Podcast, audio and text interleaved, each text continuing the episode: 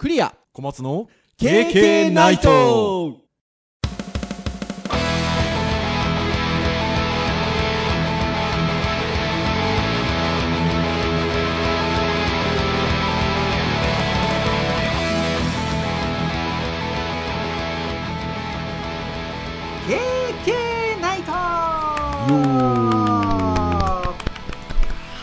ということで第425回の配信でございますお届けをいたしますのはクリアとはい、小松です。どうぞよろしくお願いいたしますはい、よろしくお願いいたします。はいということで11月の第2週の配信ということでございますね11月はあの木曜日が5回ございますのではいまだまだ前半戦という感じではございますがとは言ってももうね400回から早もう25回も進んできちゃってということで。もう年末も見えてきたなというところでなんかあっという間ですね。まあ、毎回のように言ってますけどうね。ーんあっという間だなというふうに思いますが、まあ、そんな中でね先週小松先生の会社の方が聞いてくださってるんですってなんてね お話を。ね。したらなんかまたあのなんかあれなんでしょ？反応してくださったんでしょ？ああ、久しぶりに、あの、公式サイトにね、書き込みをしていただいて、はーいありがとうございます。ありがたいございありがとうございますという感じでございますよ。はい。というところでございます。本当にあのいろんな方にね聞いていただけていて、はい嬉しい限りでございますと。まあなんかちょっとは身のあることをお話をしないとなって思うんですけど。なかなかにね私どもね私たちが話したい話を話してるだけでございますからね。まあまあ、そうですね。ってなところでございますが、まあ、前回は音声 AI の、えー光と闇ということでタイトルを小松先生につけていただきまして、はい、お話をしたというところでございますが、はい。まあ、なかなかにやっぱり、あのー興味深いテーマでもございましたし、あと SNS なんかで発信をしておりますと、いいねもね、あのいろんな方からつけていただいていて、はい、あのーいい回だったんじゃなかろうかなというふうに思いますが、やっぱりあの日々、あの音声に限らず AI の話題は何がしか周りで聞きますね。ああ、そうですねう。ーん実際のあのお仕事周りでもそうですし普通にあの時事ネタ的なところでも、まあ、AI というキーワードやっぱ響くなっていう感じですね。はい。いですのであのそういう意味で言うととってもあの私たちにとって身近なものにもなってますし、はい、よりなっていくのかなっていうふうに思いますんでね、まあ、前回お話をしたようなこともちょっとあの意識していかないといけないのかなというところでございますがはい。さてそんな前回を受けて今回はというところなんですが今回はハードガジェット界なんですよね。はい。まあこの話でしょうと いうところでございまして少しあのもうリリースされてから数週間ほど経ってしまったんですが、えー、アップルが新製品出しましたね。はい。はい。あの、まあ、いつもあの9月に発表会を行われておりまして、で、大体9月の発表会は、あのー iOS 絡みということで、まあ、iPhone が出て、で、iOS が更新されますよって言ったようなところが、まあ、大体9月の発表会は毎年発表されて、で、大体私どものポッドキャストでは毎年、それについてのお話もしてるんですけど、はい。はい。あの、この、あの、いわゆる10月、11月、はたまた12月みたいな時期っていうのは、あの、立て続けに発表会があった回もあります、年もありますし、ああ、そうですね。うんね、毎3ヶ月連続ぐらいで発表会があった年もありましたもんね。そうですね。ですけど、まあ、大体あの、海外のクリスマスシーズン前っていうんでしょうかね、に1回ぐらいね、開催されるかなというところではありますが、今年は割とそのクリスマスシーズンっていう時期よりちょい前っていう感じのイメージですかね。うんそうですね。はーい。うんえー MacBook Pro と、えー iMac の、えっと、新製品が発表されたということで、まあ、この MacBook Pro と iMac の新製品で共通しているのが M3 のチップが乗ったと。はい。はい、いうことでございますね。アップル製のチップになって、もう早どれくらいでしょうかっていう感じですけど、M1、あー M2 ときて、ねうんもう M3 まで来たというところでございますので、まあちょっとこの M3 チップを搭載した新製品についてというんでしょうかもう言い方で言うと M3 チップについてっていう言い方になるかもしれないですけど、うん。はい。いくつか、まあ、記事のサイトを参照しつつですね、KK でゆるりとお話をしていこうかなというところでございますので、皆さん本日はどうぞよろしくお願いいたします。はい。はい。てなところで、まずは、じゃあ、ギズモードさんの記事などを参照しつつ、お話をしていこうかなというふうに思いますが、えー、ちょっと面白い見出しの記事がありましたね。M3 シリーズのベンチスコアを発掘 M2 ユーザーは見ない方がいいと いう見出しの、えーギズモードさんの記事がまず11月の5日付で上がっておりますというところでございますね。はい。でその記事なんですが出だしがこうですよ。ショックを受けそうだな。う まいですね、文章ね。ねえというところなんですが、アップルが発表した新型の Apple シリコン M3 チップシリーズについては、えー毎年新モデルがリリースされているという中で、えー初代の M1 チップ、これよりも50%だとか5倍だとか、点々点というところから、えーと記事が始まっておりますということで。まあ、あの私どものポッドキャストでもお話はしてますが、まず M1 チップが衝撃的すぎましたもんね。うん、発明ですね、あれはね。もうあれは発明ですよね。それまでのインテル Mac、インテル製のチップに比べると、格段に、あのー上がってきたので、まあ、あのその衝撃があったよなというところなんですけど、まあ、じゃあ今回の M3 っていうのは、その M1 チップよりも50%だとか5倍だとかとかっていう記事に出だしはなってるんですが、確かに M3 速そうですね。うん、まあ一応ね、ベンチマークのスコアがはい。出たっていうところで記事で紹介さはれていて、まあ、確かに数値見ると、速そうな感じがしますね。いですね。まずこの記事の冒頭で言うと M2 と M3 と比較をしている、まあ、表のようなものが最初出てるんですけど、まああのこの MK チップってあのいくつか種類があるんでいわゆる無印の M なんちゃらとプロと MAX とあとはあの世代によってはウルトラまであるんで、はい、あのいくつかあの段階があるんですけど、まあ、今回の M3 あのプロでも MAX でもなく M3 ですね。に関して言っても、えーまあ、シングルコアの数値で3061っていう数字が出てましてこれあの M2 で言うと M2、M2 プロ、M2 MAX、M2 ウルトラこの全てのシリーズよりも M3 の無印の方がシングルコアだと速い。これどうなんですか？ねでも M3MAX のシングルコアよりも若干よよく見えるのは何なんでしょうね。何なんでしょうね。あそうそうそうそうそうなんですよ。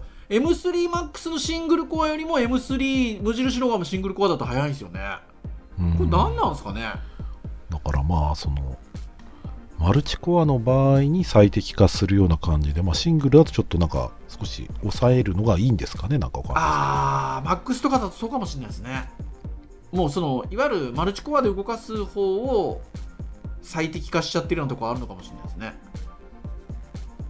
多分もうちょっとあの年月が経つと M3 のウルトラも出るんじゃなかろうかとは思いますがそうかうん。そうそう思いますけど、えっと、M3MAX の、えっと、マルチコアでいうと2万785っていう数字が出ていて、えっと、これが M2 ウルトラが2万1182なんですよね。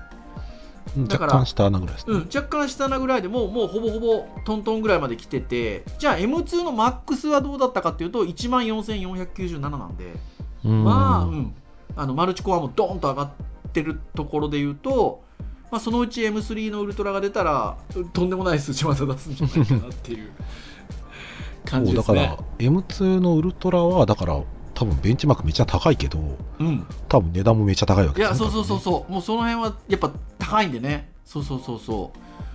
これそれで言うとやっぱり M3 のこの無印のコスパが高いかな。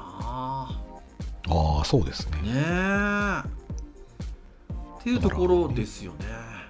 うんマルチコアで使わない、まあ使うんでしょうけど、ほとんどね。ううんんケースにおいてはもう全然 M3 優秀って感じいやです、ね。本当そうですねこれはだからだからちょっと悩ましいとこですよね編集会議でも小松先生とお話ししてたんですけど今回ってあのプロじゃないですかはい。MacBook Pro だから MacBook Pro ってついてる以上は少し、まあ、プロユーザーと言いましょうかね Air と比較するとプロユーザーが使うので普通にあのウェブ見ますメール出しますなんかちょっとした作業しますだと多分シングルコアで十分じゃないですかあので動作十分ですよねね動作のさせ方としては そうですね。だからこの M3 のシングルコア数値が高いっていうのはとっても魅力的に映るんですけどうん。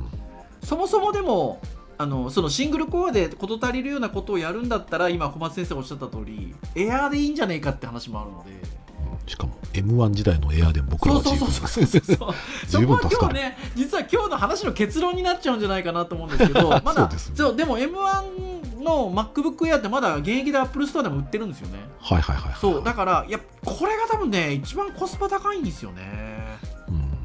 うん。うん。ですのでまあ多少なりともちょっとゴリッとしたお仕事で使うみたいなところで言うと M3 はやっぱり確かにスペックは上がっていてうん。ねまあ場合によってはちょっとゴリッと使う方でも M3 の無印でもいけちゃうかもしれないねっていう感じはねそうですね。動画編集とかする人で、まあ、どのくらいの動画は使うかどうするかっていうねそうそうそうそうそう感じかなっていうふうに思いますよね。まあ、ですので、まあ、総じてその後の記事というところでもアップルさんが発表で言っていた何倍何パーセントみたいなところっていうのはおおむね出てきてるベンチマークで言うと合ってるっぽいですね。うー。うんんっていうところかなというふうに思います。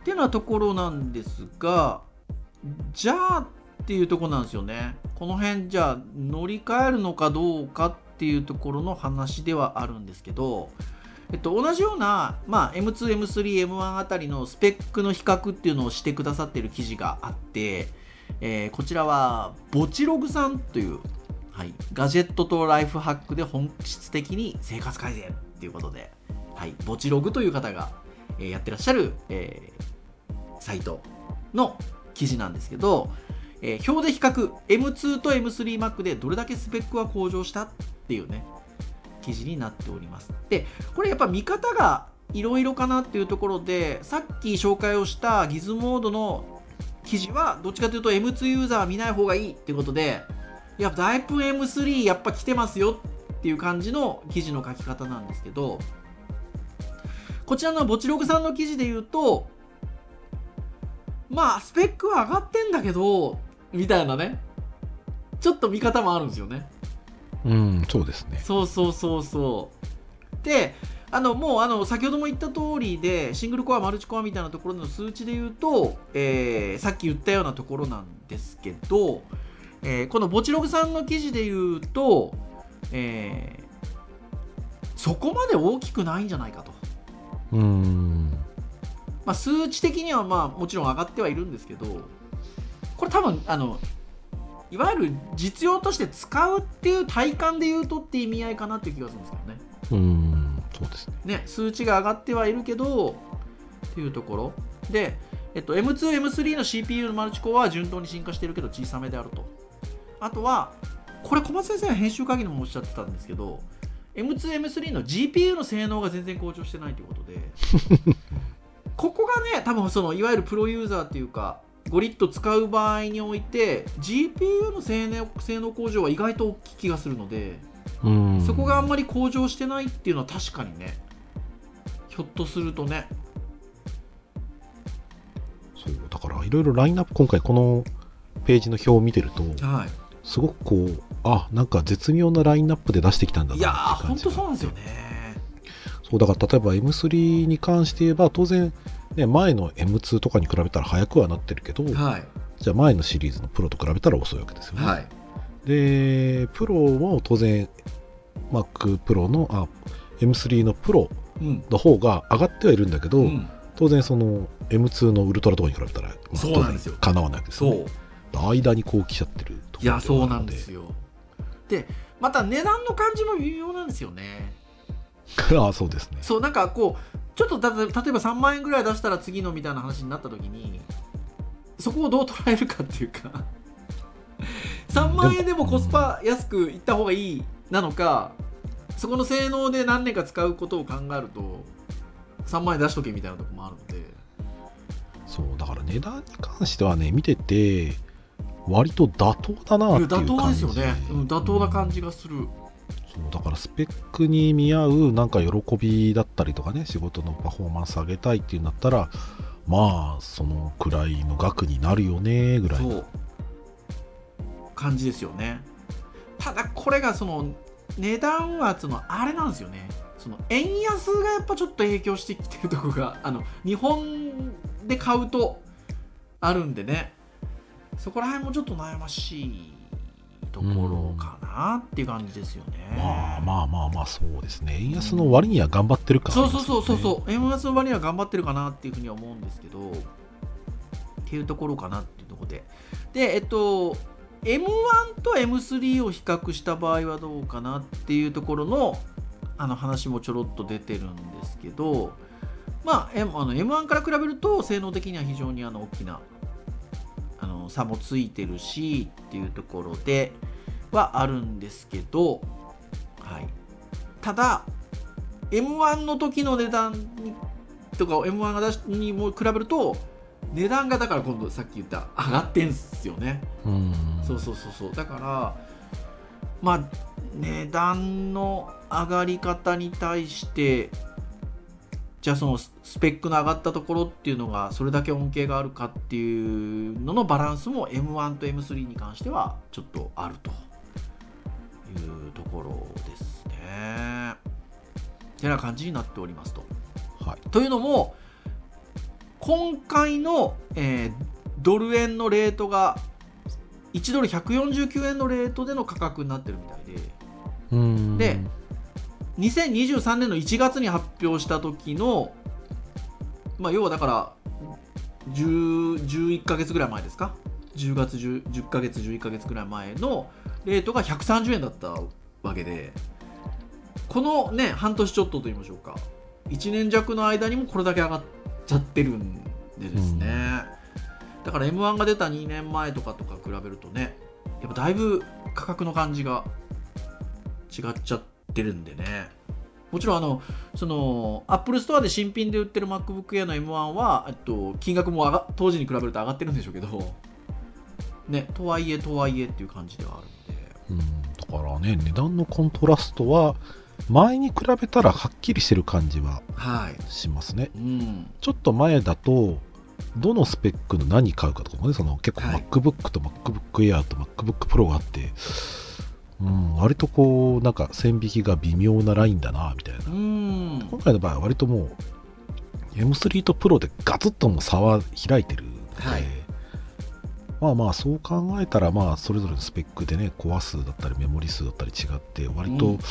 まあまあそうだよね。順当にそれくらいかかるよねぐらいな感じでは読めますね、いや本当そうですね。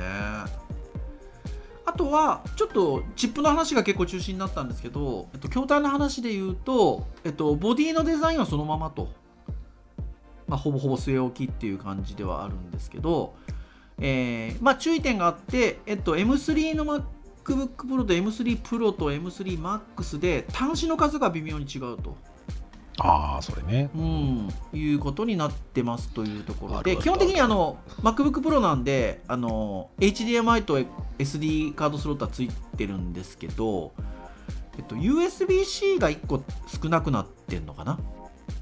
M3 のあの無印の MacBook Pro が、はい、ですので、まあ、そこがちょっと異なりますよっていう、はい、感じになっておりますところがこれちょっとあの実はあの見た目の感じで騙されちゃうとまずいんですよね。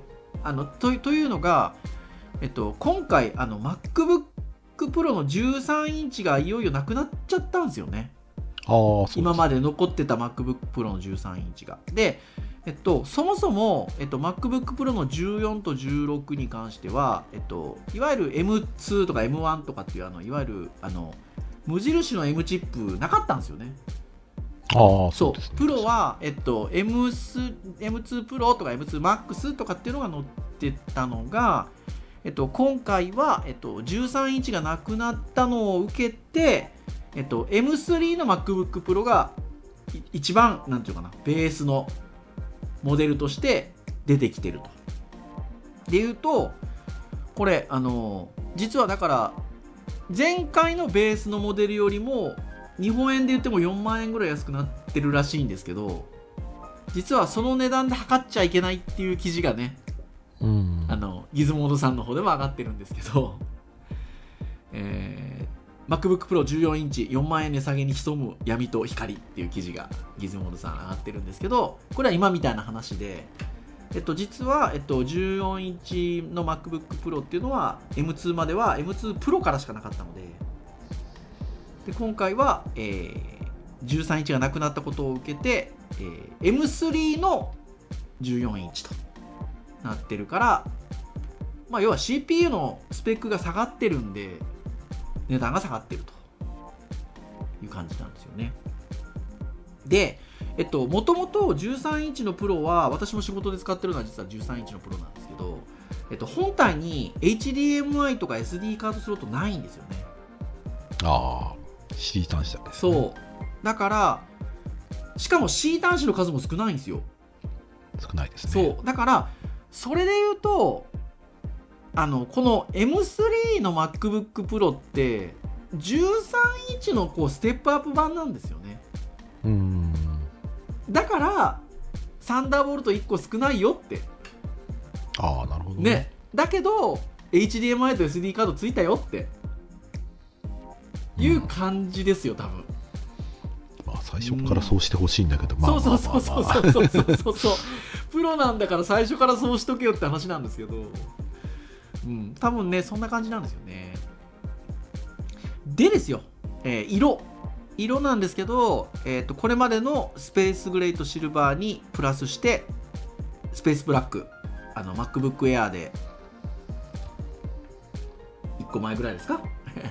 登場している、えースペースブラックが入ってると。かっこいい。かっこいいんですけどこれあの M3 チップの MacBook Pro だとスペースブラック選べないんですよ。ああ、スペースグレーとね、シルバーしかそう選べなくて、えっと、プロかプロマックスのチップの方じゃないとスペースブラックが選べないということで。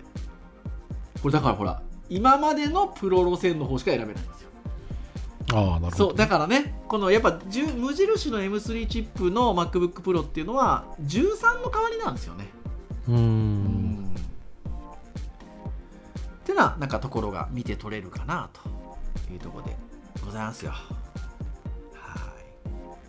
い。なのでまあどうなんでしょうね。絶対にこの色がいいからこのマシンっていう買い方をする人はそんなにいないんじゃないかなと思うんですけど。ただ MacBook Pro でスペースブラックが欲しいなと思ったらもう必然的にプロプロ、ま、M3 プロ以上の CPU 乗ってないといけないから最低でも32万8800円になってくると。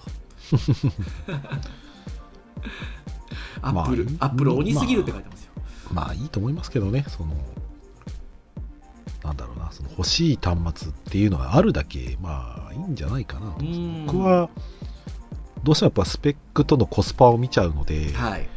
あの自分にとってはこのマシン魅力的だけどオーバースペックだなっていうふうにやっぱり感じちゃったら、なんか触手は伸びないんですよね、はい。うん、でもまあまあそれは多分過去僕らはずっと端末見ていてはい。いろんな端末が自分に合う合わない知ってるからだと思うんですけど、学生とかはその辺いいやつはよく見えますし。いやーそうですね、うん、長年使うって考えたらまあまあまあ分割でか買うにしてもね30万ぐらい出したかもしれないですうねん。こ僕自分の感覚で言うと本当悩ましいとこでなんかせっかくなんで16インチぐらい欲しいなとか思っちゃったりもするんですよ。うんだけど16インチだともう M3 プロか M3MAX しかないのでもう値段がドンって感じなんですよね。そうだから画面でかいけど M3 でいいですみたいなことはないんだよなっていうのがね見てて思ったりもしますしね。うん。まあまあまあまあ効率良い CPU、GPU でまあ電池の持ちとかもね抑えたいところもあるんでしょうねでかいからいや絶妙ですよこれ。本当に。てなとこでございます。で iMac で言うとえーまあ、新製品 iMac、えっと、搭載されるんですけどこれ多分ね iMac が持ち運びをしないんだったらコスパはいいなと思ってて M3 という観点で言うと、うん。M3 の iMac24 インチ19万8800円からなんですよ。うん。なので M3 マシーンを手に入れようとすると値段的には一番これが安い、うん。ああまあそうですね。はい。っていう感じなんですよね。でしかもあのこれまで iMac 使ってたユーザーさんでいうとえっと今までのやつが M1 だったので M2 ぶっ飛ばしちゃったんですよね。ないんですよね、うん、M2 がなくてもう今回 M1 からドーンと今回の新型 M3 に来ちゃったんでこれどうなのかっていうところなんですけどただこの記事今ポボボチログさんの記事見てますけどただスペックから考えても M1iMac を使ってる方が買い替えるのは微妙ということで。そうなんだっていうね。やっぱコア数とかがそんなに変わんないからみたいな話ですかね。うん。うん。そうでしょうねおそらくね。っていうとこなんですよね。まあ、価格差でいうと4万円から6万円の価格差ってことなんですけど、まあ、この価格差ひょっとしたら円安だけの話なのかなっていう気はしちゃいますね。うん。日本円で見て4万円から6万円って。ね。うん、性能の向上よりも価格の高さの方が気になるということで、まあ、これから Mac 購入したくて iMac を買うという方なら M1iMac で全然いいと思うということで。感じですよ。はい。なところでまあございますっていうとこの記事この表がねもう小松先生と編集会議で大絶賛しましたけど M3Mac は買うべきという表がありまして、えー1インテル Mac ユーザー、えー買うべき。かっこ。だけど M1M2 が安い、えー、2 M1Mac ユーザー微妙。3M2Mac ユーザー買うな。買うなですよ。まあ買い替えるほどの劇的な差はないっていうところなんでしょうね。ねえ。っていうところですよね、まあ、スペックが上がってるのは確かは確かなので、まあ、ただインテル Mac は確かにうん。だいぶ変わりますよね、もう仕事でね、うん。僕 M1Mac 使ってるので、うん。もう戻れないですね。はまあ、と言いつつ普段授業で使ってるのはインテル Mac で Air なのではい。まあ遅さを感じますねすごいね。私もあのこの収録で使ってるのはこれマイ Mac が同じ iMac MacBook Air なんで 2017年のね、はい、MacBook Air インテル Mac なんで。まあ普段仕事で今 M2 使ってますからうんまあ遅いこのポッドキャストじゃあ収録するぞって立ち上げるときに時間かかるんですけどじゃあでもまあ使えてないかって言われたらね使えてはいるんでね。うんっていうところではありますが、ブラウザで触るぐらいだったらね、うん。まあ、全然大丈夫なんで。うん、てなとこでございますよ。はい、ですので、まあ、そこ考えるといややっぱその M1 のレベル感の高さがまだまだ効いてる感じがしますね。うーんうん、やっぱあのインテルから M1 になった時のね本当 C 製品っていう本当に発明っていう感じのところっていうののインパクトはまだまだ強いなっていう気がしますね。うんまあねハイエンドな端末でなんかそのゴリゴリにやっぱり編集したいですっていう人からするとまあ昔のね Mac Pro とかう、ん。まあ、そういったところで何百万って出してたものが、うん。今の MacBook Pro とかのね Pro Max とかともう変わらないぐらい、まあ、スピード出せるんであれば、はい。まあ、かなり進化はしてはいるんですうけどね、ん。うんでもまあ普通にこうウェブ系での仕事するものとしては、うん、まあまあまあ M1 のの進化っぷりをやっぱり目の当たりにしたときには、今のところそれ足りてるなっていう感覚が非常にあります、ね。そうですよね。大きい端末が欲しいなと思ったら、僕は MacBook Air の15インチ選んじゃうかなみたいな感じはいはいはい。そうですよね。あそっか。でえっと MacBook Air に関してはえっと M1 がまず売ってるんですよね13インチの M1 が売っていてえっと13の M2 もあるし15の M2 もあるんですよね。そうですね、ラインナップが割とだからラインナップが M やっぱ Air は充実してんだよな、だから、今のユユーザー感覚で言うと、新しく買うんだったら、MacBook Air の M1 チップ13万4000円みたいなね。そうですよ。13万4800円ですよ。税込みで。で、余裕があれば、まあ、15インチ MacBook Air はい。の、まあ、19万8000円みたいな。これでも M1 の13インチってメモリって上げられるんですかね？今ちょっと選択をしてみてあー上げらんないじゃないかな。あ上げれる。上げれます、うん。にでも初初初期は多分上げれます。うん。プラス2万8000円ですね。そっか、16プラス2万8000円かプラス2万8000円。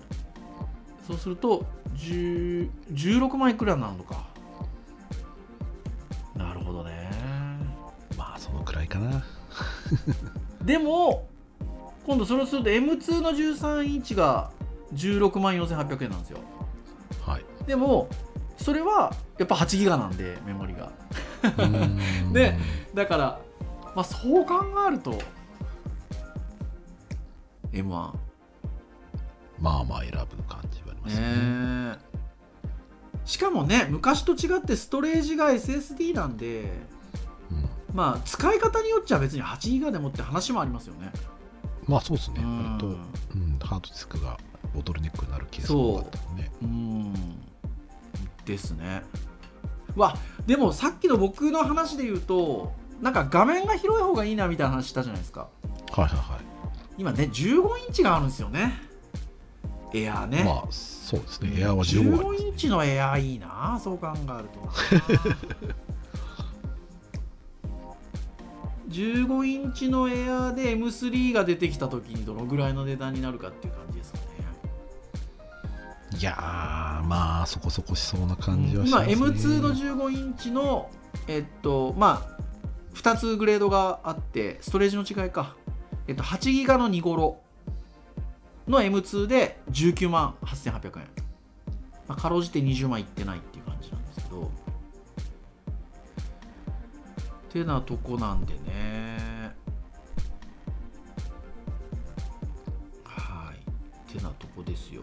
でこれあれみあれですよね。さっき言ったあの13インチ MacBook Pro がなくなったので今回。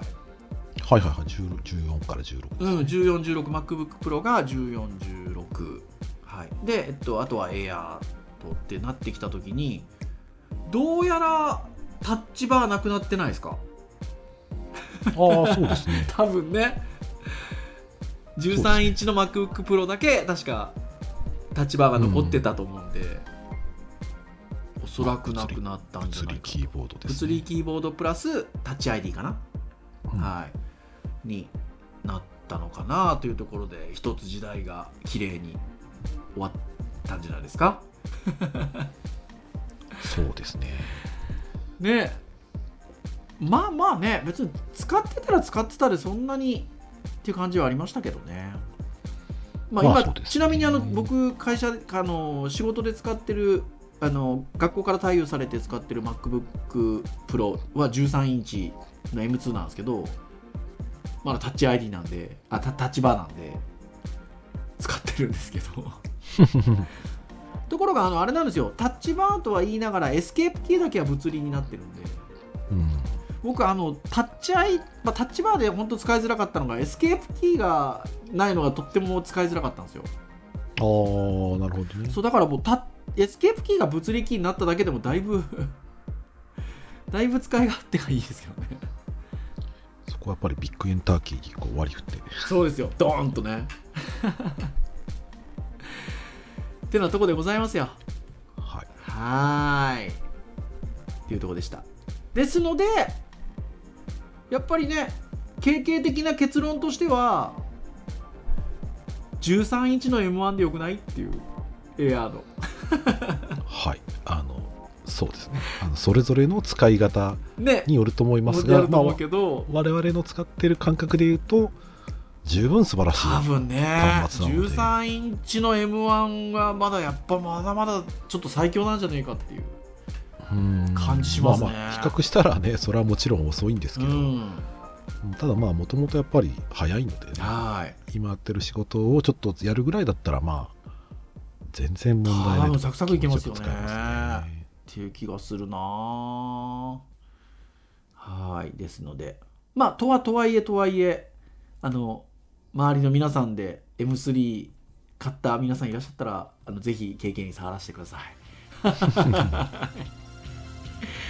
ていうようなところでございます。はいはい、以上といたしましょうかね。KK ナイトは毎週木曜日に配信をいたしております。公式サイトアクセスをしていただきますと、プレイヤーがございますので、サイト上で直接聞いていただけます。